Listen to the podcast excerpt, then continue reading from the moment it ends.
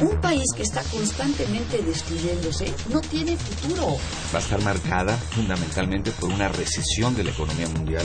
Yo hablo del autoritarismo hasta nuestros días. Radio UNAM. Radio UNAM. Y la Facultad de Ciencias Políticas y Sociales presentan Tiempo de análisis. Me parece que tienen que darnos ya respuestas concretas. No se puede echar a andar la reforma electoral tal y como está planteada. Tenemos que seguir luchando por defender la libertad de expresión. Un espacio radiofónico donde con tu voz construyes el debate. Tiempo de análisis. Tiempo de análisis.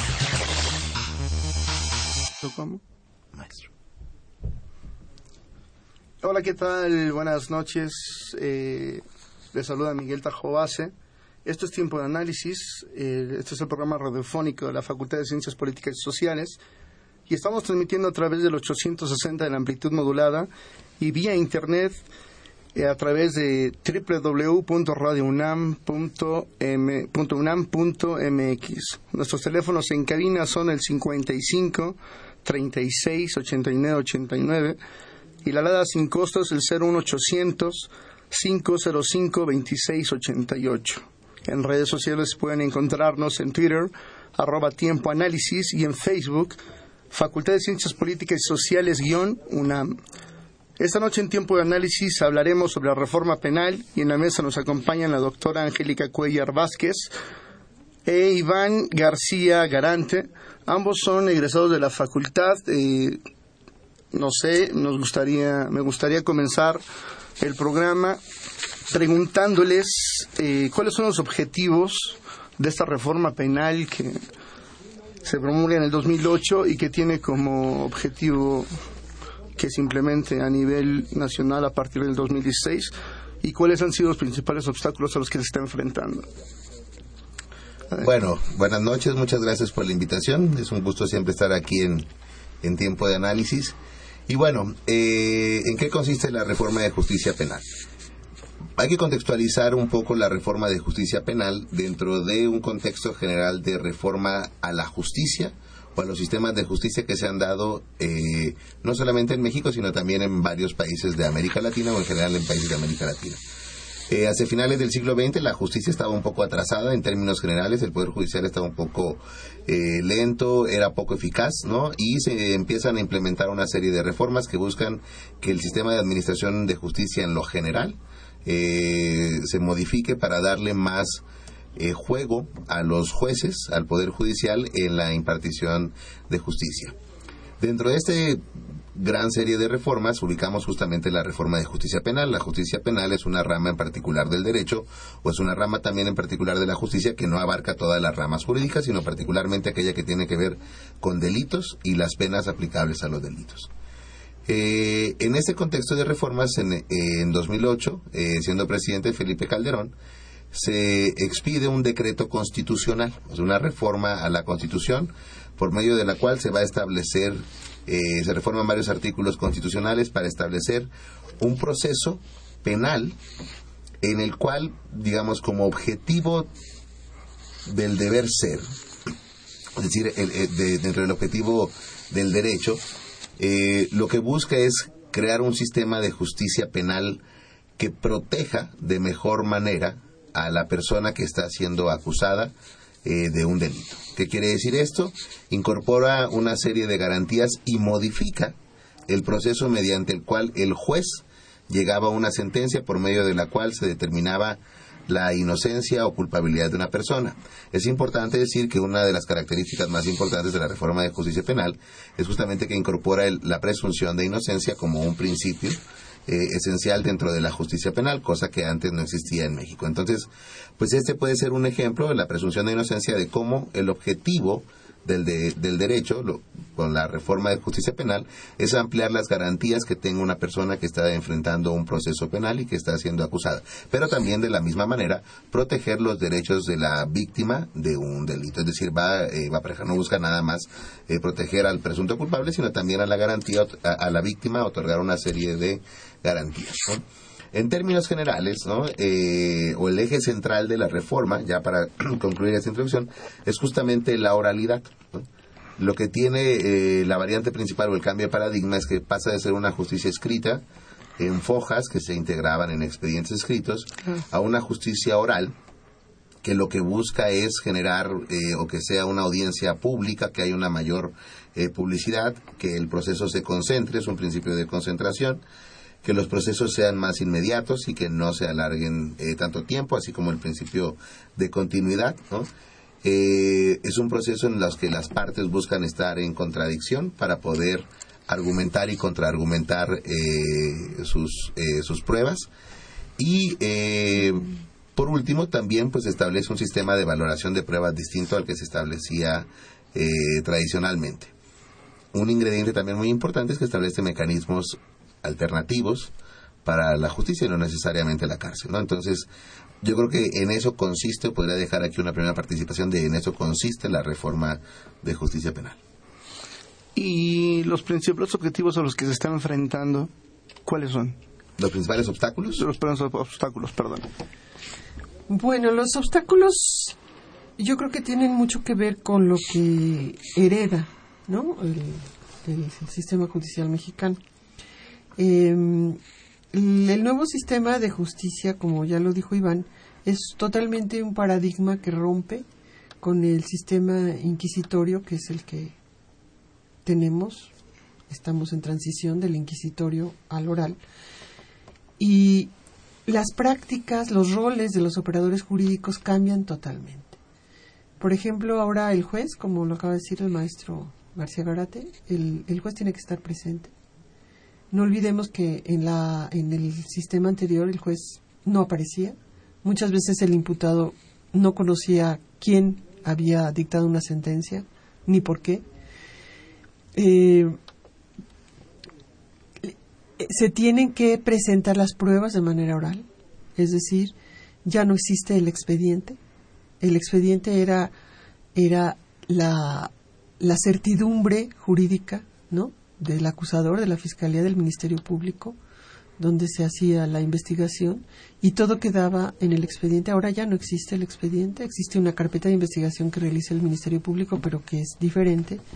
Las pruebas se tienen que desahogar en presencia del juez. El juez tiene que estar presente. Se hacen los interrogatorios a los testigos en presencia de este juez. Están participando, están en, en, en una en una relación cara a cara, digamos, ¿no? Yo soy socióloga, tengo que aclararlo, no soy abogada, en una sala de audiencias, es un espacio físico diferente, empezando por ahí. En este espacio físico diferente están los jueces, están el Ministerio Público, está la defensa, está el imputado, está la víctima y testigos y a lo mejor este, algún curioso como yo que se llega a asomar por ahí a ver qué está pasando en este nuevo espacio. Entonces, ¿esto qué supone? Supone que los operadores jurídicos tienen que tener habilidades totalmente distintas. Es muy diferente escribir a expresar de manera oral una defensa o una imputación. Es, es, es otra cosa totalmente diferente. Entonces, ¿a qué se está enfrentando? ¿Cuáles son los obstáculos? Pues los obstáculos son que venimos de un sistema que es totalmente distinto, arrastrando prácticas, vicios, ¿no?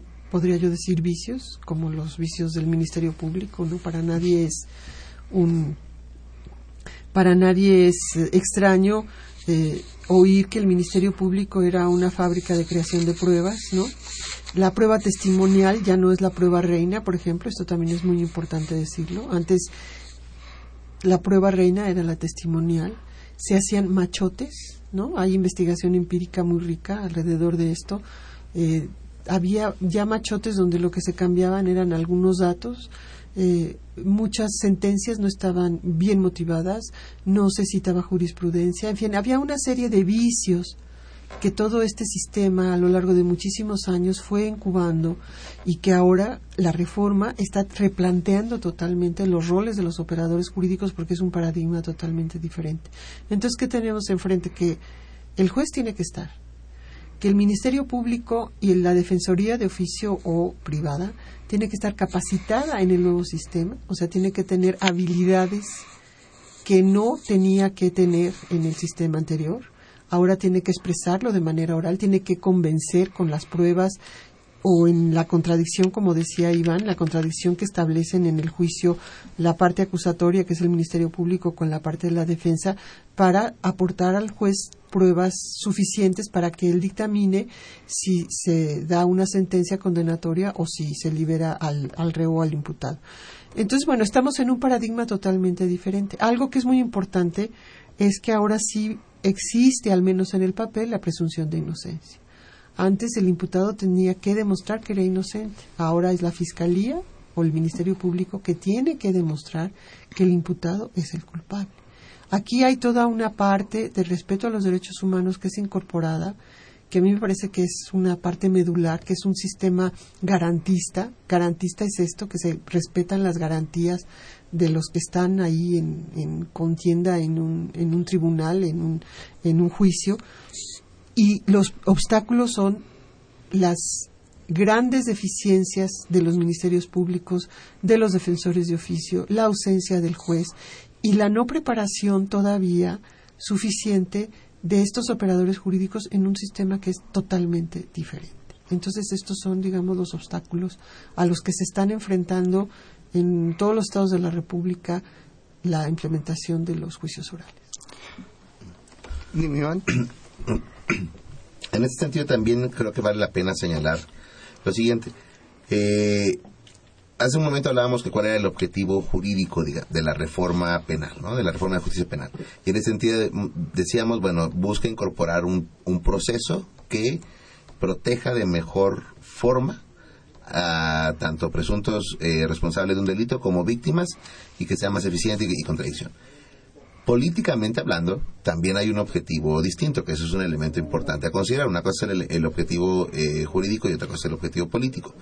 O digamos el objetivo que como política de Estado se está tomando con la reforma de justicia penal.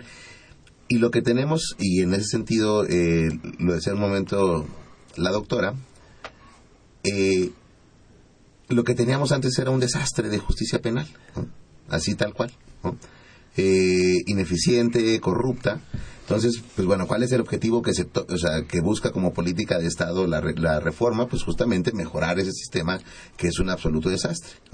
Entonces, eh, y justamente, pues eso es uno de los elementos importantes a los cuales se está enfrentando ahorita en esta eh, implementación de la reforma penal que las prácticas que existían, las instituciones que existían, pues eran instituciones que, pues básicamente era un desastre. La, situación de la justicia no es nada más una valoración subjetiva, sino que está fundamentada en muchos trabajos empíricos de cómo la situación de la procuración y administración de justicia en este país era bastante deficiente. Entonces, eh, a, eso se, a eso se está enfrentando también ahora, que hay una serie de instituciones que son muy difíciles de cambiar. Se estableció un, un proceso de cerca de ocho años, ¿no? de ocho años para poder llevar cabo los cambios y justamente las instituciones pues también han caído en lo mismo, en ser ineficientes, no digamos corruptas, esa es la parte de implementación no, es corrupta, pero sí ha habido una ineficiencia por parte del Estado en esa implementación, como hubo ineficiencia antes en la administración de justicia. Entonces creo que también es un elemento importante a rescatar. Eh, me gustaría hacerles una segunda pregunta. Eh, justamente el sistema de justicia penal es uno de los que menos confianza gozan en el país esta, reforma era la ideal? Pues yo creo que planteado en términos de ideal es muy complicado contestar. Este es hay que decir también que es un cambio que no se da exclusivamente en México, que es un cambio promovido por los Estados Unidos y que se da en casi todos los países de América Latina.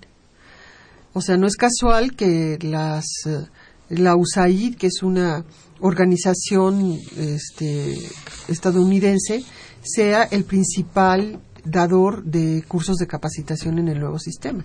Entonces, yo creo que hablar de lo ideal es muy difícil decir qué es lo ideal. Yo creo que es una reforma impulsada desde los Estados Unidos y que se ha vuelto, como dijo Iván, una política de Estado. O sea, necesitamos una justicia creíble, más transparente, donde, donde se, se pueda confiar, digamos, en que es una justicia eh, más asequible a la ciudadanía, que es que es transparente, que se quite este velo de corrupción y esta y esta tragedia que es la justicia penal mexicana y en otros muchos países, pero también digamos que hay ahí una razón de Estado, o sea, hay una razón de que eh, tiene que haber estos, estos, estos cambios y este, y este nuevo sistema de justicia, pues para garantizar que haya condiciones de mercado eh, prudentes, ¿no? Condiciones eh, donde eh, se pueda hablar de que hay transparencia, de que hay seguridad jurídica, de que hay certeza jurídica. Y yo creo que esto es muy importante decirlo. Es una justicia penal que se ha llevado a cabo en Colombia, en Chile, en Argentina, en Brasil, en varios países de Centroamérica, en Venezuela, en Perú. O sea, no somos el único país. Es todo un, digamos, un, un, un gran proyecto que, que, en buena medida está impulsado por los Estados Unidos con, con financiamiento del, de grandes este, eh, capitales, pues, o de, no, no, tengo ahorita el nombre, pero ha habido financiamiento importante proveniente de los Estados Unidos, pues, para dar la capacitación. Entonces, digamos que hablar de ideal yo creo que es complicado. Yo creo que podríamos hablar de que es una política impulsada desde los Estados Unidos en toda la región latinoamericana y esto está absolutamente documentado. Eh, hay estudios empíricos ya en muchos países de América Latina y sabemos pues que es este afán de que la justicia en América Latina sea fiable, haya certidumbre jurídica y haya respeto a los derechos humanos. Okay. Vamos a mandar una cápsula y vamos, volvemos contigo. Este, esta cápsula es El Librero. Volvemos.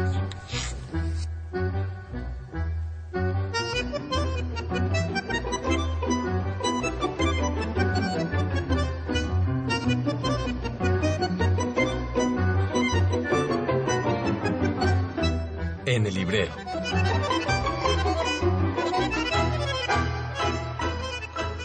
Muy buenas noches. Soy Ana Lucía Rodríguez y esta semana Tiempo de Análisis te invita a que leas el libro La política en los bordes del liberalismo. Diferencia, populismo, revolución y emancipación. En esta obra, Benjamín Arditi, profesor de la Facultad de Ciencias Políticas y Sociales, explora las formas de pensar y hacer política a través del liberalismo, analizando algunos fenómenos sociales como el populismo o la emancipación. A lo largo de ocho capítulos realiza un análisis crítico de la constante confrontación entre el populismo y la democracia liberal, a través de una serie de ensayos que exploran formas de pensar y de hacer política en un punto en que los presupuestos liberales son interrogados, creando políticas híbridas y por tanto bordes del liberalismo. Sin caer en juicios en contra o a favor de la izquierda o del liberalismo, este libro busca que el lector comprenda la realidad que sucede en diferentes países, en donde la manera de entender y practicar la democracia liberal se encuentra en un proceso de reinvención y reconfiguración, debido a las particularidades de cada Estado, en donde además hay una disputa por la hegemonía entre diversos actores políticos. Esta fue la recomendación de esta semana en el librero. Quédate con nosotros en tiempo de análisis.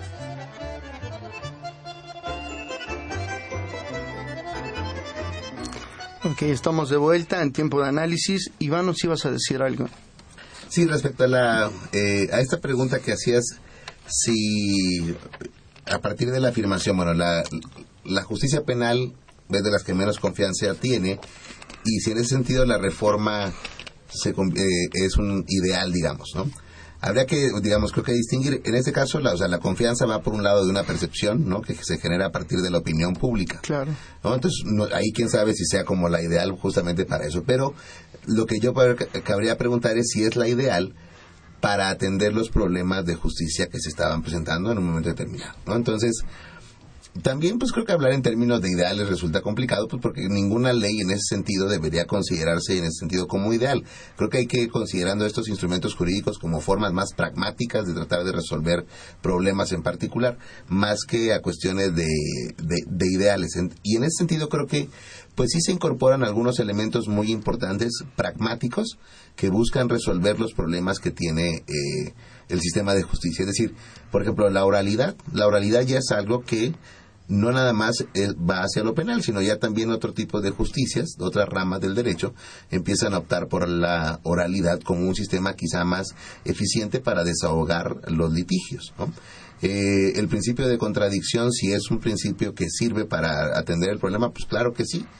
para que las partes puedan estar presentes y estén frente a un juez, ¿no? Entonces, yo creo que sí hay ciertos instrumentos importantes. Claro, no se puede soslayar lo que señalaba eh, la doctora toda esta reforma de administración de justicia se da uno en un contexto de globalización económica, en un contexto que se requiere una mayor gobernabilidad y estabilidad en los países y la administración, o sea, y una administración de justicia ineficiente y corrupta, pues tampoco le es buena, digamos, en términos económicos, ¿no? Y en términos de libre mercado al Estado. Entonces también, digamos, tiene en ese sentido eh, ese objetivo, ¿no?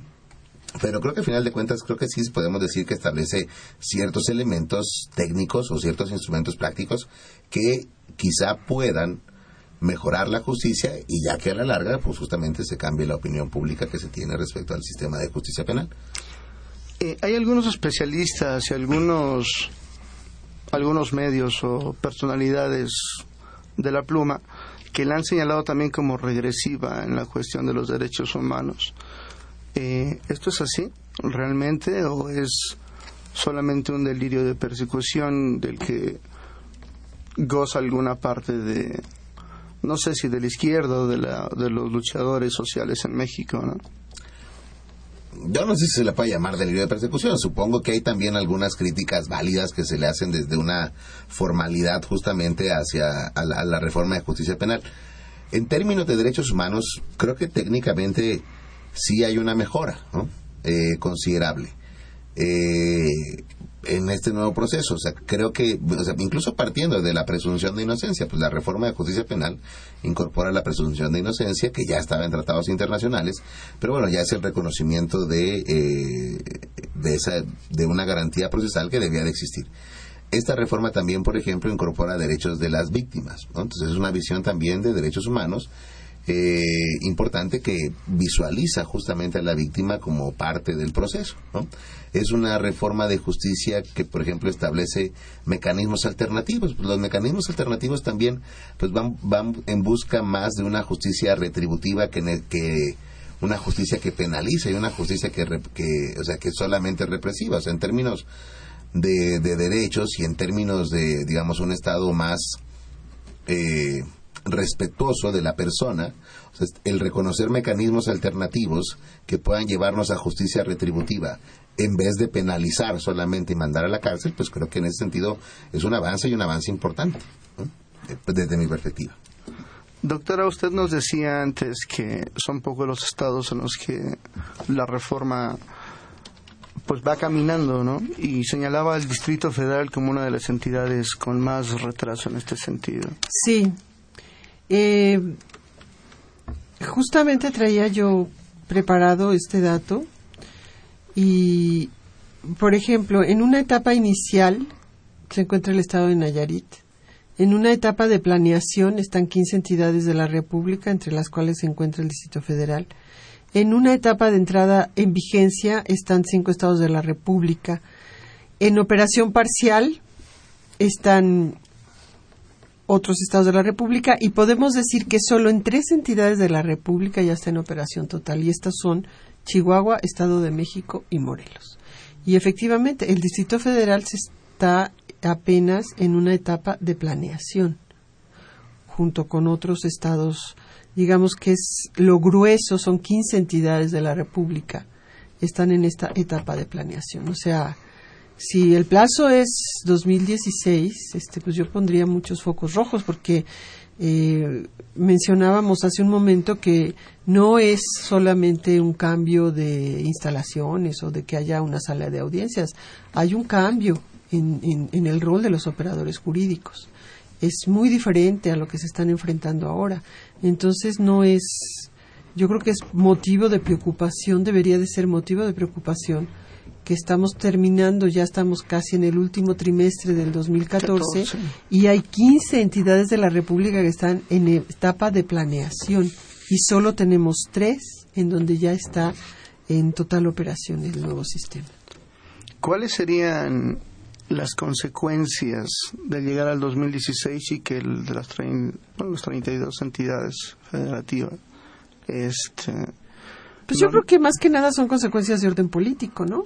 O sea, como todo en este país, ¿no? O sea, este se, se propuso que fuera con la reforma, que fuera el límite, ¿no? La fecha límite el 2016, o sea, del 2008 al 2016, ocho años para llevarla adelante, yo creo que sería un, pues un, un elemento más político que de otra naturaleza, ¿no?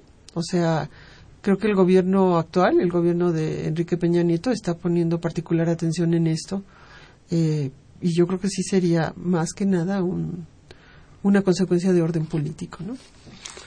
Sí, es una reforma muy amplia, ¿no? Y, porque abarca todo, eh, o sea, a toda la República, o sea, es decir, abarca el nivel federal y abarca y abarca los los 31 estados de la República y el Distrito Federal. Entonces, es una reforma eh, muy, muy amplia que a veces, como nos plantea este esquema que nos dice la doctora de los diferentes estados de cómo van avanzando, pues podemos ver que a lo mejor algunos gobiernos podrían salir mejor evaluados en la forma, algunos gobiernos locales podrían salir mejor evaluados en la forma en la cual se va implementando. También es importante señalar que son eh, todos los operadores jurídicos es decir, todos los operadores que intervienen en la Procuración y Administración de Justicia, porque la reforma es de justicia penal. Entonces abarca desde el Ministerio Público hasta eh, los defensores eh, de oficio. Entonces, es una, es una reforma que requiere de toda una política de Estado, efectivamente, para poder implementarse. No nada más es el Poder Judicial, sino también la, la Procuración de Justicia que eh, corresponde a la PGR y que ahora ya también dentro de poco ya va a dejar de ser Procuraduría y también se convierte en Fiscalía General de la República ya de forma autónoma. Entonces, eh, yo creo en ese sentido pues es una, es una reforma ahí eh, bastante amplia y que pues va avanzando en, poco a poco. Las consecuencias que podría llegar, o sea, que podría suceder hacia el 2018 digamos, constitucionales, legales, jurídicas, pues creo que no habría mayores más que señalar un aplazamiento, ¿no? En cuanto se vaya a entregar. Lo que podría señalar de que no se implementara totalmente hacia el, hacia el 2016, pues, digamos, un fracaso de una política de implementación del Estado, pues evaluable más en términos jurídicos, en términos de, perdón, en términos políticos y en términos de rendición de cuentas y de responsabilidad de los funcionarios públicos por no llevar a cabo el trabajo.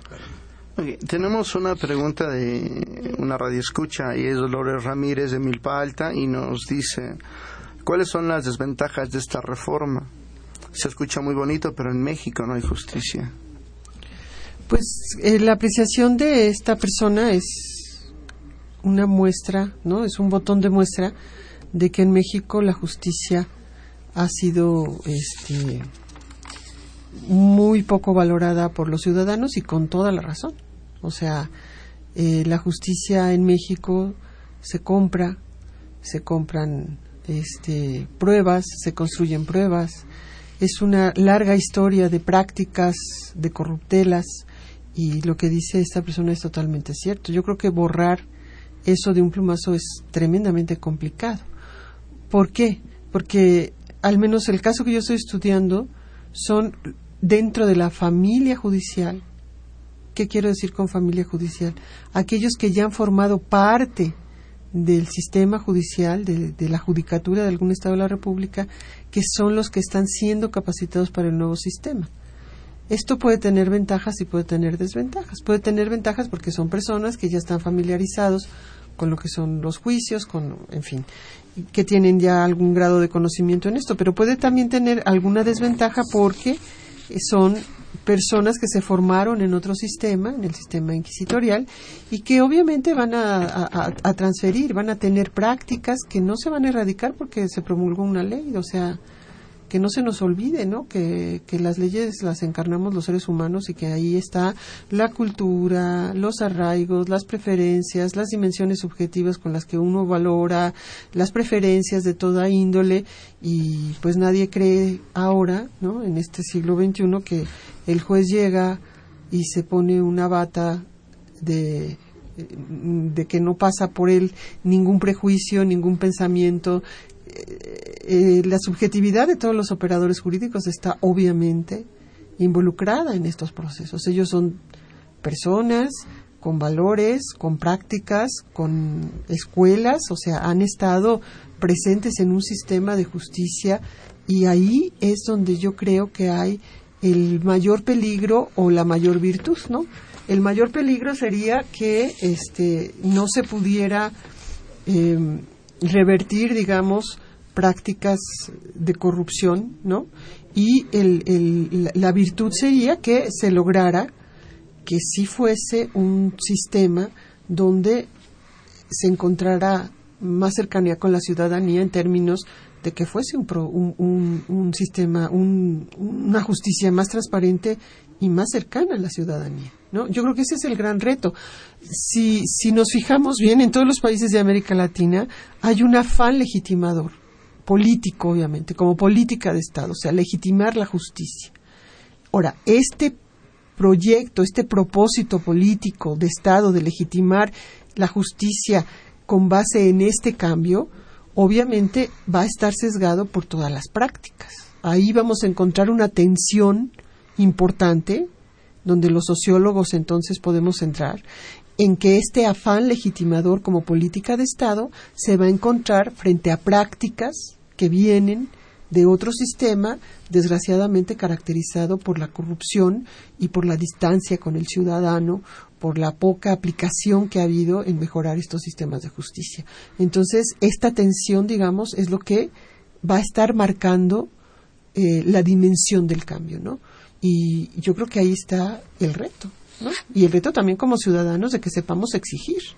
Se nos está ofreciendo este paquete, bueno, exijamos realmente que sea transparente, que estén capacitados, que esté cerca de la ciudadanía, que tengamos realmente una respuesta cuando alguien, un ciudadano de a pie, se acerca a pedir justicia porque fue ultrajado, porque fue robado, porque fue violado, porque fue, en fin, o sea, vivimos en, en un país donde, donde desgraciadamente, ¿no?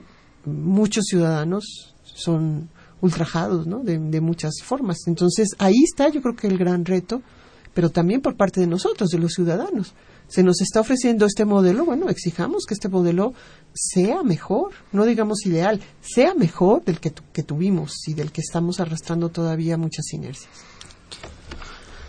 Eh, Tania Sánchez de Iztapalapa nos pregunta, eh, ¿creen que con esto se acabarán las injusticias?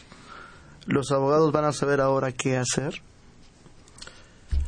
Creo que eso es también, esa es una expectativa que se genera sobre una reforma de justicia penal eh, y que bueno, que contrasta justa, bueno, o que, o que va relacionado también con la pregunta anterior, o por lo menos con la opinión anterior, la, la, la otra que dice, la justicia en México no existe y ahora que pregunta, bueno, si con esto va a haber justicia.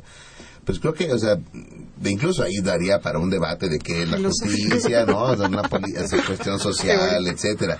No, creo que ahí- es muy amplio. O sea, creo que lo que le podemos pedir a, a la reforma es que, eh, justamente, y, y en eso lo planteaba, pensar el derecho como algo práctico, ¿no? O sea, pensar el derecho como algo que debe solucionar problemas, ¿no? No pensar el derecho nada más en términos de justicia ideales, sino o sea, pensar el, el- el derecho como una herramienta que nos sirve para resolver un problema en particular. Tenemos un gran problema, como se dijo en la pregunta, que es que la administración de justicia no existe en el país o no existía o la, eh, hay una percepción de la ciudadanía, de la sociedad, de que la justicia está muy mal administrada, ¿no? Y sobran muchos ejemplos. Lo que podemos pedirle ¿no? a, a la reforma es que justamente ponga el, el- las herramientas para poder ir modificando ciertas prácticas que ya estaban muy arraigadas en la en, en la justicia en México. Es decir, hay quienes las critican y ven como desventaja en la reforma que incorpora elementos de una tradición jurídica distinta a la mexicana. Bueno, pues la tradición jurídica mexicana tampoco era tan buena así en el sentido de lo penal que hubiera dado lugar a un sistema bueno. Entonces, incorporar elementos nuevos creo que no está malo. Una desventaja que también puede ser muy evidente, bueno, van a empezar a juzgar a personas porque como ya es orar el asunto, ya lo que va a importar más es una argumentación o una oratoria y no los argumentos jurídicos. Pues no necesariamente, también creo que, bueno, hay otros elementos más y no nada más la oratoria. Hay una desventaja también, y aquí viene un sentido muy importante eh, que tiene que ver con lo que es justicia. Los mecanismos alternativos. La mayoría de la gente que es víctima de un delito espera como cierta venganza ¿no? y un castigo de que la gente vaya a la cárcel. ¿no? Pero si se establecen mecanismos alternativos, puede ser que estos mecanismos alternativos que buscan una justicia retributiva, pues la gente diga, no, bueno, eso no es justicia porque no fue a la cárcel. Él, aunque cometió un delito, no fue a la cárcel, entonces no fue castigado porque se le dio chance de hacer otra cosa. Entonces también ahí puede ser, digamos, en esta aspiración de qué es la justicia, de qué es la que está buscando la gente, pues resulta tanto complicado. Creo que la reforma puede establecer esos mecanismos que sirvan justamente para resolver un problema que existe y que está más que documentado, que es la administración de justicia. Eh, tenemos otra pregunta, esta nos la hace Cristina de Metepec y dice, no creo que esta reforma acabe con la corrupción. ¿Qué opinan los abogados mexicanos de la reforma penal? Bueno, ¿qué opinan los abogados? Yo no estaría autorizada a decir qué opinan los abogados. Eh, yo puedo decir que los abogados con mayor edad, más tradicionales, los grandes despachos, pues no están de acuerdo porque están perdiendo materia de trabajo, ¿no? En donde yo estoy haciendo la investigación empírica, resulta que la gente prefiere ahora el defensor de oficio, que tiene un perfil más adecuado a lo que es la reforma. Donde yo estoy haciendo la investigación empírica, hay cursos de capacitación a los abogados de oficio, a los defensores de oficio, y los despachos de los abogados privados que ofrecían servicios, pues están siendo pasados a segundo término, ¿no? Porque no están capacitados, porque no quieren capacitarse. En algunas entrevistas que yo hice también a jueces, eh, alguno de los jueces, uno muy joven, me decía que los que tienen más resistencia son los, los jueces federales y los de mayor edad. Y yo creo que hay algo de razón en ello, ¿no? Personas que se han pasado 40 años en un sistema y que han experimentado y que han hecho carrera y que han hecho dinero en una forma de, llevar a cabo casos y de ganar casos, ahora se enfrentan a que ya el, paradigma es totalmente diferente y muchos de ellos no están de acuerdo, no quieren ni capacitarse, no quieren saber nada de eso. Y puede ser, puede ser, esto es obviamente una, una apreciación que quizá no, no, no suceda así, pero puede ser que si cambia así el perfil, por ejemplo, de los operadores jurídicos, pues estaríamos hablando de renovar, sí, todo el sistema de justicia. O sea, si, si, si podemos hablar de gente más joven, de gente que se involucre más, de gente que esté más capacitada, podemos estar hablando de que podemos estar transitando a una forma al menos más transparente. A mí, al menos me parece importante que el juez esté presente, que el juez vea, que el juez sepa, que el juez escuche tanto al Ministerio Público, que es la Fiscalía, como a la Defensoría, que escuche los interrogatorios, que vea a los testigos, que vea al imputado, que vea a la víctima. Eso a mí ya me parece que es importante, ¿no? Desaparece esta figura del juez absolutamente lejana, impresencial, ¿no? Él no estaba, era su secretario de acuerdos el que le hacía el, el, o el secretario proyectista el que le hacía el proyecto de sentencia. En el mejor de los casos, el juez lo revisaba y lo firmaba y se acabó. Nunca sabía el imputado quién lo juzgó, o sea, cuáles fueron las pruebas. La prueba testimonial, por ejemplo, que era la prueba reina. Otra cosa que a mí también me parece muy importante señalar es que podemos estar también transitando, cuando se está perdiendo la centralidad de la prueba testimonial, a una prueba científica con estudios periciales más acabados, más especializados. Si esto, si estamos transitando hacia esto, bienvenido, bienvenido. Ahora, son muchas las formas en que esto va a cuajar en las diferentes entidades federativas, ¿no? Estaríamos hablando de los distintos acuerdos institucionales que va a cobrar esta reforma en cada una de las entidades federativas. Esta figura de acuerdo institucional me la estoy robando de Hugo Concha y de José Antonio Caballero, jóvenes juristas del Instituto de Investigaciones Jurídicas que se han dedicado a estudiar el sistema de justicia en México. ¿Y qué es esto de acuerdo institucional? Bueno, ¿cómo va a funcionar en Morelos, en el Estado de México, en Chihuahua? Por ejemplo, en, no sé si en, Guanajuato o en Chihuahua se están igualando los salarios con una mínima diferencia entre ministerios públicos, defensores y jueces, por ejemplo, ¿no? Se está tratando de subsanar esta enorme distancia, no solo simbólica, ¿no? Sino salarial, de que un juez gana por encima de 35 mil pesos y los ministerios públicos y los defensores de oficio, en el mejor de los casos, ganan 12, 13 mil pesos. ¿no? En el modelo chileno, por ejemplo, se equipararon los, los salarios. Esto a mí me parece importante que gane lo mismo un ministerio público, un defensor de oficio y un juez. Los tres, por definición, ya ahora en la, en, la ley, tienen que ser abogados. No, no, va a haber ministerios públicos improvisados, ¿no? Van a ser abogados y si podemos aspirar a que ganen lo mismo, esto a mí también me parecería una, un paso adelante, ¿no? Para romper esta distancia tan terrible que existe entre el juez y los otros operadores jurídicos, ¿no? Aquí creo que también es importante señalarlo, los operadores jurídicos todos son importantes, todos van a cambiar su rol. Y también vuelvo a insistir, nosotros como ciudadanos asumamos la responsabilidad, tomemos también las riendas del proceso y entonces exijamos lo que se nos está prometiendo. Si se nos está prometiendo transparencia, mayor cercanía con la ciudadanía, justicia expedita, eficaz, etcétera, etcétera, todo lo que está prometiendo la reforma, bueno, tomemos la palabra y exijamos como ciudadanos que esto en realidad se lleve adelante, ¿no? Ok, vamos a mandar una cápsula, es Política se invita y volvemos. Conoce las actividades académicas y culturales de nuestra facultad. Cine, seminarios, conferencias, exposiciones, coloquios. Política invita. Muy buenas noches. Como cada semana te saluda Jessica Mejía y esta noche Tiempo de Análisis quiere saber, ¿te gusta participar en debates? Entonces te invita a participar en el segundo certamen de debate de la Facultad de Ciencias Políticas y Sociales de la UNAM. Esta es una gran oportunidad para ti. Participa en la segunda edición de este certamen que se llevará a cabo el 29 de septiembre de 2014 en la Facultad de Ciencias Políticas y Sociales de la UNAM, ubicada en Circuito Mario de la Cueva sin número en Ciudad Universitaria. Para inscribirte, arma un equipo de dos integrantes. Ambos tienen que ser estudiantes de licenciatura inscritos en alguna institución de educación superior del país. Tienes hasta el 22 de septiembre para registrar a tu equipo. Algunos de los temas que se debatirán son sobre el derecho y el activismo digital, el bloqueo de Israel a la franja de Gaza, la adhesión de Crimea a la Federación Rusa, los 20 años del Tratado de Libre Comercio en América del Norte, las reformas políticas en México y la democracia mexicana, entre otros. Para más informes, consulta la convocatoria en www.políticas.unam.mx o comunícate al 5622-9470, extensión 1028. Eso es todo por esta semana en Políticas Invita. Quédate con nosotros, esto es Tiempo de Análisis. Y bien, ya estamos de vuelta nuevamente. Eh, Rafael López, acá del DF, nos dice, ustedes mencionaron que en Chihuahua, Estado de México y Morelos ya está vigente esta reforma.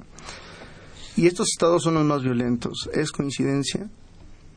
Yo creo que, o sea, eh, son cosas distintas. Creo que eh, las causas de la violencia en los estados, de violencia en, general, pues no, no necesariamente tienen que ver con el sistema de justicia. Porque, los, o sea, ante los niveles de justicia, ante los niveles de violencia, la justicia es que tiene que reaccionar. Quizás la razón de por qué se implementó más rápido en esos estados sea justamente esa, ¿no? O sea, de, decir, como son los estados más violentos, pues ahí se buscó una respuesta más rápida del sistema de, de, o sea, de, de, justicia penal, ¿no? Para poder justamente procesar y sancionar estos delitos desde una perspectiva o ya con una perspectiva distinta, pero no necesariamente creo que, o creo que las causas de la violencia son causas más estructurales, sociales, económicas y no necesariamente causas jurídicas, ¿no? O sea, la reforma de justicia penal más bien lo que busca es que eh, responder a eso, aunque hay un caso paradigmático que pone a veces justamente eh, en duda y se pone en Chihuahua, que es el caso de eh, la esta, es Maricela, ¿cómo se llama? Eh, de esta mujer que fue asesinada por el presunto responsable, por el asesino de su hija, mientras ella estaba haciendo una, una protesta. O sea, uno de los casos de mayor injusticia penal que se ha visto fue en uno de los estados que ya tenía implementada esta reforma de justicia penal. Entonces, bueno, o sea, pare, digamos, si uno toma, tomara solamente como referencia ese caso, pues parecería que no fue muy buena la reforma de justicia penal. Pero bueno, creo que es apresurado decir eso, ¿no? Creo que es un caso que tuvo unas circunstancias ahí particulares no aplicables hacia todo. Y pues creo que en términos generales va a ir eh, mejorándose en, ese sentido, pero creo que las causas de la violencia no tienen que ver necesariamente con, con una deficiencia por lo pronto, o sea, por lo pronto del- de la reforma penal. Eh, yo les hago una pregunta. ¿Hay algún tipo de dato estadístico que contraste justamente estos los avances de la reforma penal en estos estados con los las demás entidades donde no se ha implementado todavía? Es decir, si hubo una disminución de no sé, de la violencia. No, no hay estudios empíricos así tan precisos. Eh, hay, por ejemplo, algunos estudios, aproximaciones de que en alguno de estos tres estados donde ya está vigente en todo el estado el, el nuevo sistema de justicia penal, se han incrementado las denuncias, por ejemplo. Esto podría ser un indicador, pero obviamente no son indicadores sueltos, o sea, tendríamos que hacer toda una contextualización, ¿no? ¿Por qué aparece este dato, ¿no? O sea, todo dato, aunque sea este, aunque se parezca a un número frío, todo dato tiene una dimensión cualitativa. O sea, tendríamos que ver por qué si está relacionado que hay un cambio en el sistema de justicia para que haya, por ejemplo, un mayor número de denuncias. Pero, o sea, estamos en pañales, ¿eh? O sea, eh, estudios hay algunos indicadores por allí. Yo de entrada puedo decir que estudios sociológicos todavía no hay. Ahí sí, este, pues siempre me ando metiendo en camisa de once varas. Este, como socióloga del derecho, no hay todavía estudios que nos permitan eh, tener, digamos, los datos bien fundamentados de, de qué está pasando, si realmente, por ejemplo, si, ha- si está habiendo un, pro- un, proceso de legitimación, ¿no? Iván acaba de señalar el caso de, de Chihuahua. Este caso, por ejemplo, fue muy mal visto por la opinión pública, porque se transmitió por pedazos en la televisión.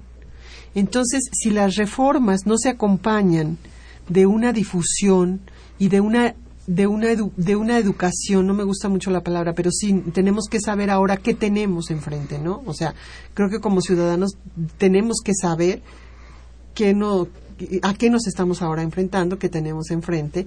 Eh, fue un caso muy sonado, pero también fue un caso que este despertó muchas suspicacias en la población. O sea, la gente de Chihuahua pues no se quedó conforme, no fue bien pensado, bien difundido, bien toda esta parte también pedagógica, voy a decirlo así.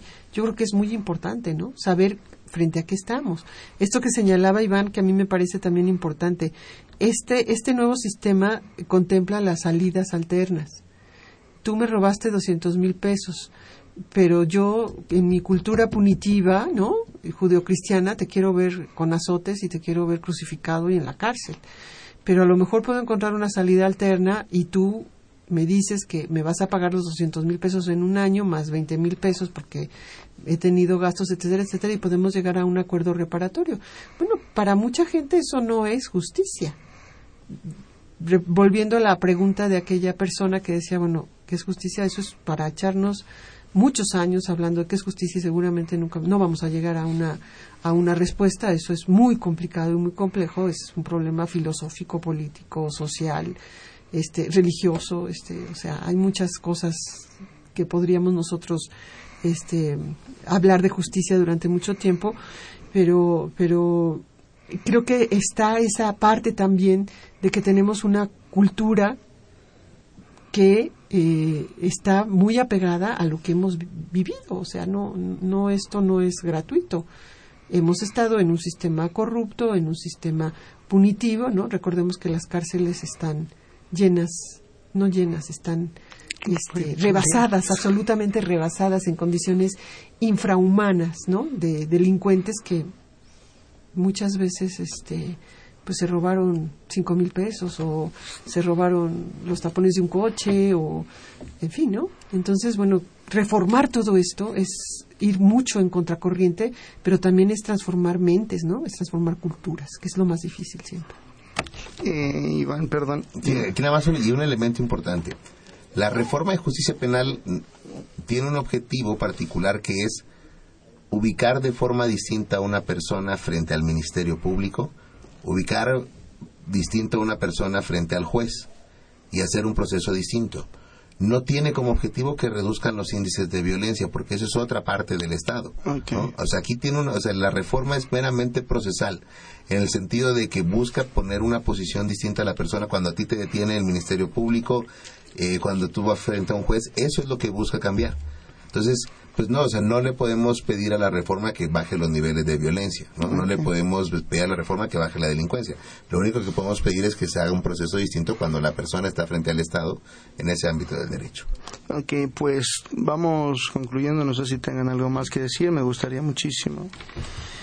Pues recuperar la idea de que, de que es una reforma que va, está, que, ahí está y que como ciudadanos creo que hay un compromiso de que el derecho también nos sirva para crear ciudadanía. O sea, el derecho este, puede ser un arma para que seamos mejores ciudadanos. Y si nos están ofreciendo una reforma con estas características, pues entonces exijamos que cumpla con esas características y como ciudadanos nos informemos y sepamos frente a qué estamos y cómo podemos intervenir para tener más control y pedir rendición de cuentas finalmente, ¿no? Que es una posición ciudadana importante, ¿no? Y creo que ahí tendríamos que informarnos y que estar muy atentos a cómo se está llevando adelante esta reforma. Muchísimas gracias.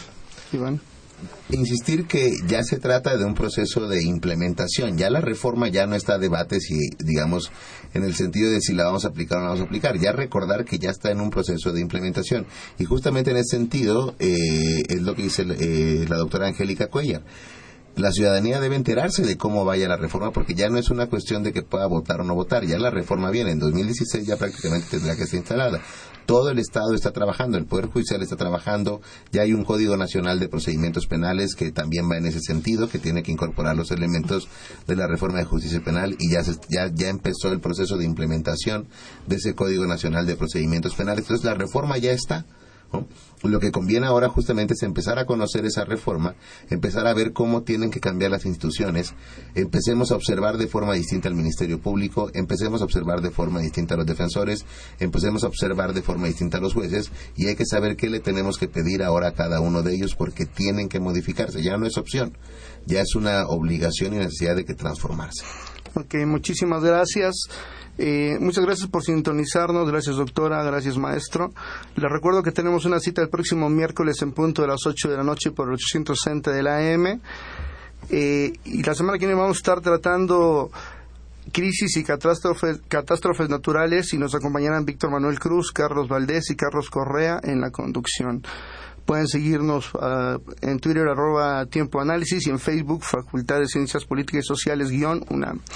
Este programa es producido por la Coordinación de Extensión Universitaria de la Facultad de Ciencias Políticas y Sociales, a cargo de Roberto Ceguera, en la coordinación de producción Claudia Loredo, en la producción Guillermo Pineda, estuvo en la cabina de operación Humberto Sánchez eh, Castrejón, en la continuidad eh, Gustavo López, se despide de ustedes Miguel Tajobase, buenas noches.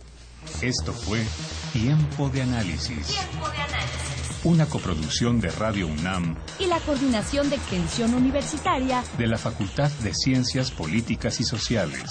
Tiempo de Análisis.